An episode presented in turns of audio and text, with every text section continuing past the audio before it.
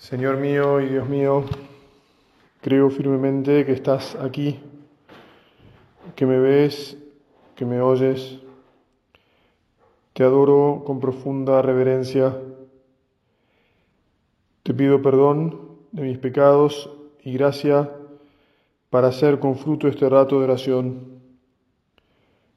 Madre mía Inmaculada, San José, mi Padre y Señor, Ángel de mi guarda, intercedan por mí. Esta mañana, eh, al empezar el retiro, una de las cosas que nos contaban en la meditación primera era esta anécdota eh, de la predicación del recordado Padre Emilio, en la que decía que la vida espiritual de, de una persona, de un hermano nuestro que eh, está luchando, pero tal vez, tal vez no tanto, eh, y al punto decía que nos, podía un poco molestar, digamos así, este, parece que sugería que era este, la vida espiritual al menos de, de, un obispo auxiliar, ¿no? Bueno, yo la verdad es que eh, no es que piense que sea nadie demasiado especial, eh, pero al respecto pensaba que podemos empezar nuestra oración eh, hablando con el Señor de, un par de equívocos que, que, pueden dar lugar, a los que puede dar lugar esa anécdota, ¿no? El primero, que sabemos muy bien, es que la vida espiritual de, de una persona no, no, está vinculada a, a, la sumatoria de las prácticas de piedad que, bueno, que esa persona procura o no procura hacer. ¿eh? Sabemos que es, es necesario buscar a Dios, porque el que no le busca no le encuentra, eh, y que de alguna manera buscarlo supone, bueno, algunas prácticas de piedad. Pero está clarísimo que la vida espiritual es algo distinto de eso. No es como un resultado directo, ni siquiera es eso mismo, ¿no? Sino que, pues es la verdad, la unión con Dios que uno tiene, que uno tiene porque Dios se la da, porque es siempre un regalo divino, ¿verdad? Nuestra unión con el Señor es obra del Espíritu Santo y está claro que esas prácticas de piedad en principio, en principio abren el corazón. Pero también sabemos que a veces eh, uno puede hacer cosas con el corazón cerrado. Puede ser un poco automático, no voy a decir que uno se convierte en un autómata, aunque eh, la posibilidad también existe, ¿verdad? Eh, entonces, bueno, eso por un lado.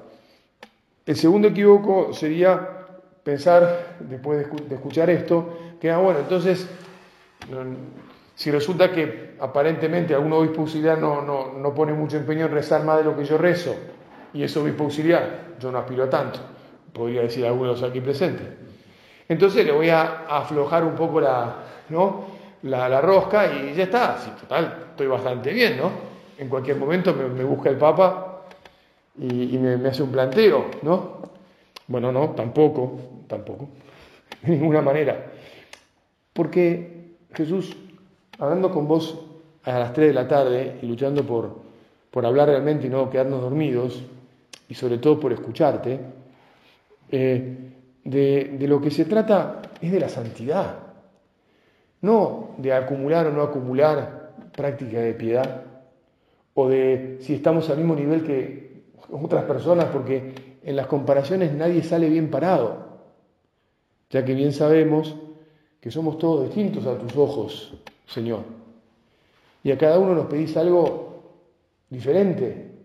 Incluso en nuestra familia sobrenatural, viviendo todos un, mismo camino, ¿no? Andando todos por un mismo camino, pero que es amplio, ¿no? ¿Recordás cómo nuestro padre decía que lo podíamos recorrer este, eh, en zigzag, lo podíamos correr, recorrer en bicicleta, en monopatín, a la pata coja por la derecha, por la izquierda, incluso decía por la banquina, aunque no lo recomiendo. Es decir, que lo que importa es que nuestro corazón quiera amar a Dios. Jesús, esto es lo que nosotros queremos y al mismo tiempo como lo queremos te lo pedimos. Al cura le dicen muchas veces, Padre, me cuesta, me cuesta mucho. Ya sabemos que cuesta. Cuando me dicen eso y ya mm, se me, se me está consumiendo la, la, cartuchera de los, de los, consejos, suelo decir, mirá, este, decía esta expresión que nos enseñó nuestro Padre también, ¿no? Dame, Señor, el amor con que quieres que te ame. ¿Te cuesta? Pedilo. Que además, de paso te lo digo yo, Señor, y te lo digo por mí, te lo digo por los que están aquí, que supongo que también te lo dirán. Dame, Señor, el amor con que quieres que te ame. Dámelo hoy, ahora, dámelo todos los días de mi vida. Agrandame el corazón para que me quiera siempre acercar más a vos. También cuando la cosa se pone peluda, digamos, ¿no? Cuando, no solo cuando hay sueño, que es una, al final es una tontería, ¿no? Porque el sueño es todos los días y hay que descansar, sino cuando hay dificultades, cuando no hay respuesta, cuando nos parece que, la entrega es mucha y el fruto es poco, cuando el demonio nos danza este, bailes de espejitos atrayentes, que en el fondo bien sabemos que no son más que billutería, ¿no? Eh, bueno, quería también hacer referencia a la introducción que nos hicieron en la charla, eh, porque nos decían que, que valía la pena que, que, agradeciéramos el, fundador tan santo que, Dios ha querido mandarnos, ¿no? Este, y que es verdad. El, tema del retiro es la, Eucaristía. Eh, y bueno, nuestro Padre nos enseñó a enamorarnos de Dios, a enamorarnos de Dios. ¿Se acuerdan cuando a Don Álvaro le preguntaron cuál era este, la, principal virtud de nuestro Padre? El amor de Dios. No dudó en contestarlo. Y el Señor se nos presenta máximamente entre nosotros en la Eucaristía. Pero nos decían en esa charla que hay empresas en las que eh, parece como si a, los empleados nuevos que van entrando a la empresa, eh, les mandan un vampiro que los muerde y como les chupa la iniciativa, les, les saca la, la, creatividad y entonces empiezan a hacer lo que empiezan a hacer lo que hace todo el mundo en esa empresa. Parece que tenía experiencia Fausto de, de haber ido a alguna empresa donde trabajaban exalumnos suyos que eran brillantes mientras estudiaban y que los veían ahí y estaban como sin alma y sin corazón. Bueno, Señor, nosotros esta tarde haciendo este último trayecto del retiro mensual, te pedimos que no estemos aquí sin alma y sin corazón. Señor, acá estamos con todo amor. Te lo encontramos primer, primariamente estando despiertos, pero además porque nos, te pedimos que nos unas y nos encanta estar unidos a vos. No, no somos ni zombies ni autómatas. Nadie nos ha quitado nuestra creatividad ni nuestra iniciativa.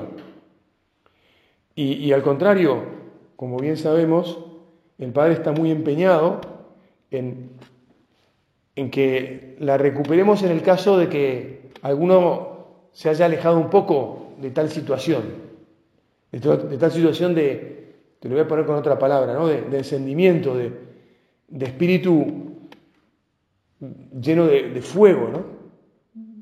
Cuando todos sabemos muy bien que cuando nos entregamos al Señor por primera vez, cuando pitamos, como decimos en casa, eh, estamos encendidos, tenemos una gracia, la gracia muy encendida, muy especial, ¿verdad? Después sabemos que esa gracia, como todo amor, tiene que ir madurando, tiene que seguir estando encendido, pero sin tal vez, esa llamarada fuerte que produce la explosión ¿no? inicial. Pero tiene que seguir habiendo un calor que queme.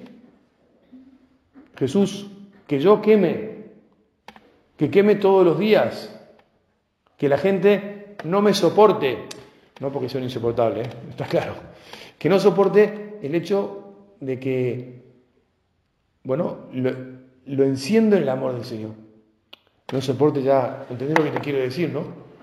Que se den cuenta, esta persona tiene algo distinto, tiene algo maravilloso, tiene algo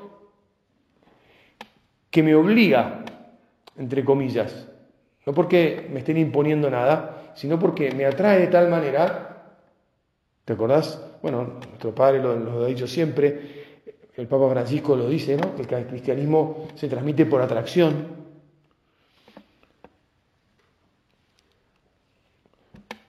Bueno, muy bien. Para que, para que efectivamente a nuestra familia quieran seguir viviendo jóvenes. Fausto decía, esas empresas no atraen empleados jóvenes. Y contó la anécdota bastante importante de una persona que este, primer día de trabajo estaba entrando a la empresa, em, llegó, entonces en planta baja, bueno, ya había hecho este, ¿no? la admisión, todos los, ¿cómo se llama? las entrevistas, lo habían tomado, llegó a la planta baja y no le empezó, el ambiente no le empezó a gustar demasiado, ¿no? Se ve que lo miró con se subió al ascensor y empezó a decir, yo voy a terminar acá trabajando. Llegó hasta arriba, no sé si llegó a bajar el ascensor, dio una vueltita, bajó y se las tomó. Le dijo, le mandó un WhatsApp dijo, este, he conseguido otra oportunidad mejor. Mm, la otra oportunidad mejor era que no quería trabajar ahí porque dice, yo no quiero terminar como esa gente. Señor, que la gente que nos vea quiera terminar como nosotros. Que se desespere por terminar como nosotros. Y en concreto, que se desespere por, estar enamorados de, de vos, de todo, de Dios que sos. Hoy, fiesta de la Santísima Solemnidad de la Santísima Trinidad, Padre, Hijo y Espíritu Santo, y de vos en la Eucaristía. Como decía nuestro Padre, preso en el sagrario, delante del cual nos reunimos para hacer este rato de oración.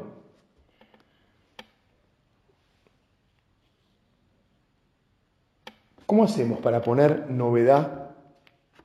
¿Cómo hacemos para poner nuevo, nuevo amor cada vez si todos los días parece que es lo mismo? En la vida siempre es así. todos los días de la vida de cualquier persona parecen que son lo mismo. Lo que es distinto es el amor.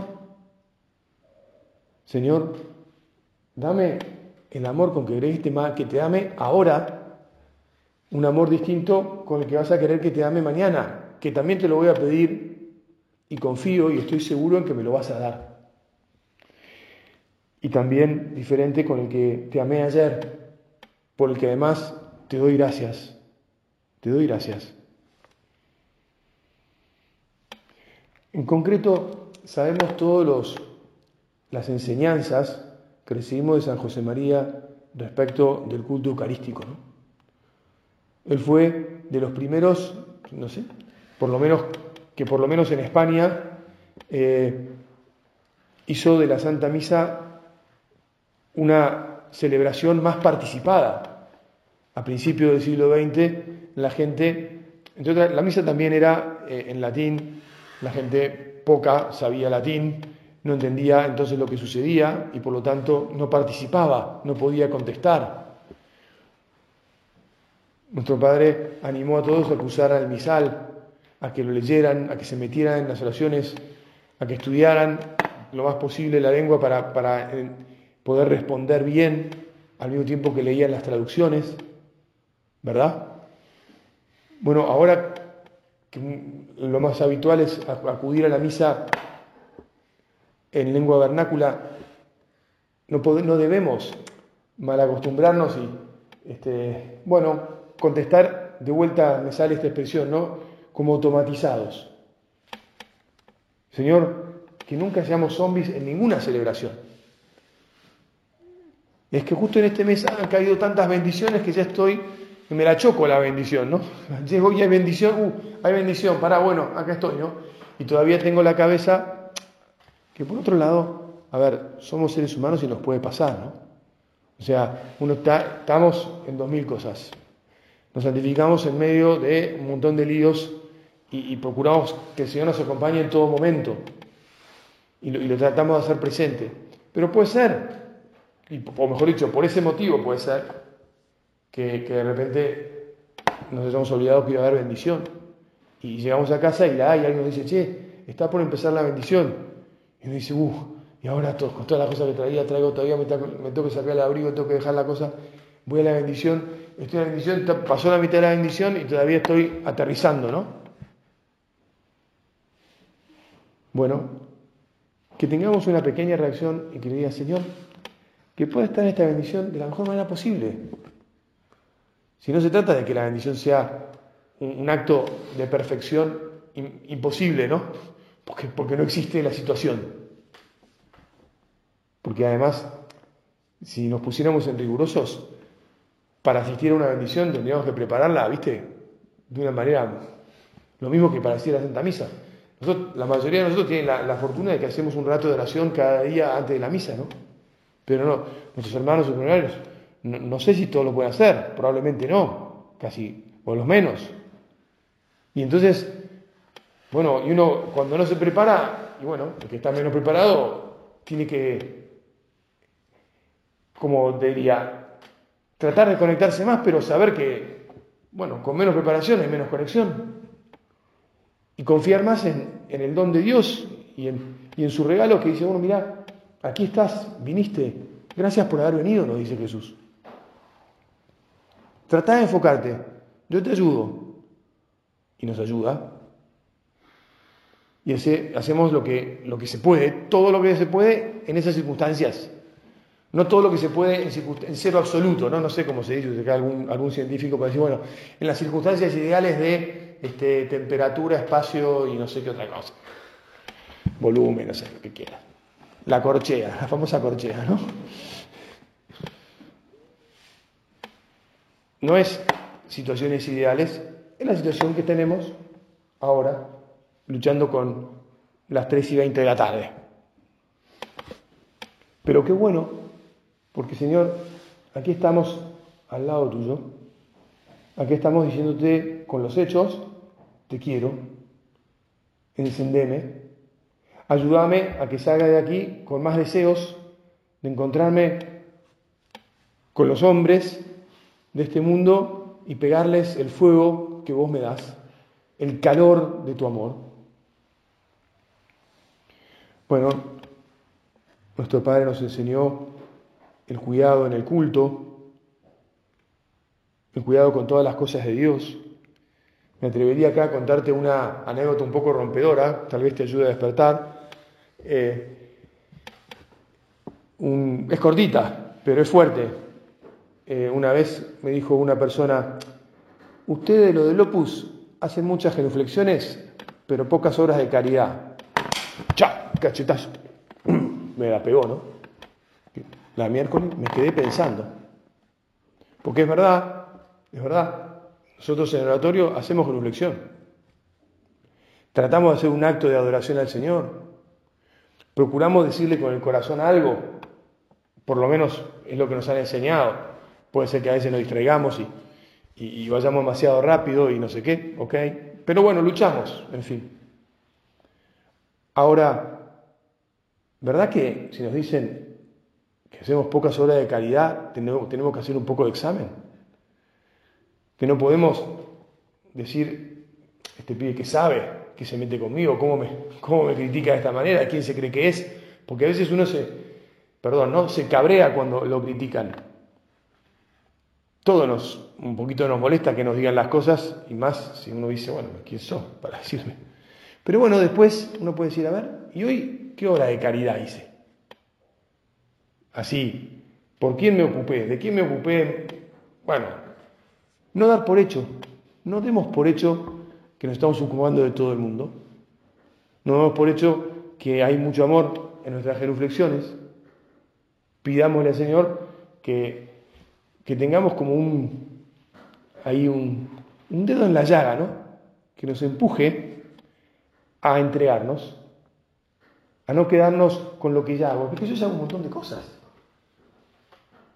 No se trata de las cosas que ya hago, se trata del amor con que hago lo que hago. El otro día un amigo me decía, hay que hacer bien el bien. No es solo, bueno, me pareció una interesante manera de ponerlo, ¿no? Hay que amar con amor, no amar porque ya es continuidad de lo que venía pasando antes, que además ya sabemos que, que cuando nos planteamos las cosas así, estamos, el fuego se está apagando, ¿no? Y tiene que venir alguien a soplar las cenizas para que vuelva a arder. Señor, que siempre soplen alguien las cenizas para que vuelva a arder nuestro amor. Bueno, ¿te acordás? En el Evangelio de San Lucas se nos cuenta el diálogo, o mejor dicho, este, la depresión de los dos discípulos oriundos de Emmaus, que en la tarde del domingo de la resurrección se están tomando el palo para su aldea, deprimidos, aun cuando habían escuchado a las santas mujeres que habían dicho que, que Jesús estaba vivo y que lo habían visto, y que, o algunas que lo habían visto, otras que, que no habían encontrado su cuerpo y que había algunos hombres se le habían aparecido y le habían dicho que había resucitado. Es decir, había pasado de todo con las mujeres esa mañana, ni bola, este, depre a Maús. Conocemos muy bien cómo Jesús se les aparece, cómo habla con ellos, cómo no lo reconocen y cómo al caer ya la tarde y ponerse oscuro, Jesús hace ademán de seguir adelante cuando estaban en la entrada del pueblo de Maús y ellos le dicen, quédate con nosotros, Señor, porque ya se acaba el día. ¿Qué les llevó a esos dos a decirle así? Ellos mismos lo descubren más tarde. ¿No ardía acaso nuestro corazón cuando nos hablaba en el camino y nos explicaba las escrituras? Jesús, dame el amor con que querés que te ame. Jesús, que arda mi corazón todos los días cuando leo la Sagrada Escritura, cuando leo el Evangelio, cuando lo escucho en la Santa Misa. Que me arda el corazón cuando hablo con mis hermanos como ellos hablaban con vos, porque vos al final sos nuestro hermano mayor. Y aunque tal vez sea medio impropio decir que Jesús está necesitado, en realidad sí lo está, porque nos pide que lo amemos y quiere que lo amemos.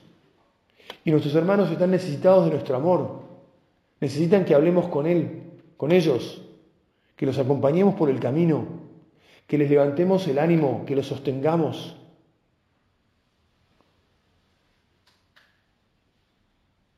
Y ellos, como te acordás, lo, reconocieron al partir el pan. ¿Qué buscamos nosotros cuando nos acercamos al, al, sagrario, cuando vamos a misa, cuando participamos de una adoración? ¿Qué buscamos? nosotros te buscamos a vos, Señor. Lo tenemos claro, te buscamos a vos. Pero quería aprovechar para decirte que hay mucha gente a, qué, a gente a la que vos y yo tenemos que despertar, y despertemos nosotros también, ahora y todos los días, que el problema es que se acerca a Dios y no lo busca Él. Ese es el gran problema. Tal vez, mira, acá te lo voy a leer porque me encontré un libro, estoy leyendo un libro que es, eh, bueno, hay muchos libros buenísimos, ¿eh? Viste, la gente, a veces yo pienso que se escribe demasiado y que después nadie a los libros, pero hay algunos que escriben bien y que mejor que sigan escribiendo porque ayudan. Bueno, este dice así, es eh, El Señor en su pasión se llama, no me acuerdo ahora del autor, después te lo, te lo paso. Em, me he preguntado muchas veces cuántas de las personas que acuden a nuestras iglesias todos los domingos e incluso todos los días vienen buscando solo al Señor. Es una pregunta interesante. Jesús, ahora yo te voy a declarar, quiero buscarte solo a vos, solo a vos. Porque fíjate ahora cómo sigue este hombre y la pone muy bien. Lo dice muy, muy, muy divertido y muy clarito y también picante. Quizá la respuesta no sea muy consoladora. Bueno, dice, el problema surge en que en aquellos que se acercan a nuestros templos buscando algo distinto de Dios o buscando a Dios y algo más.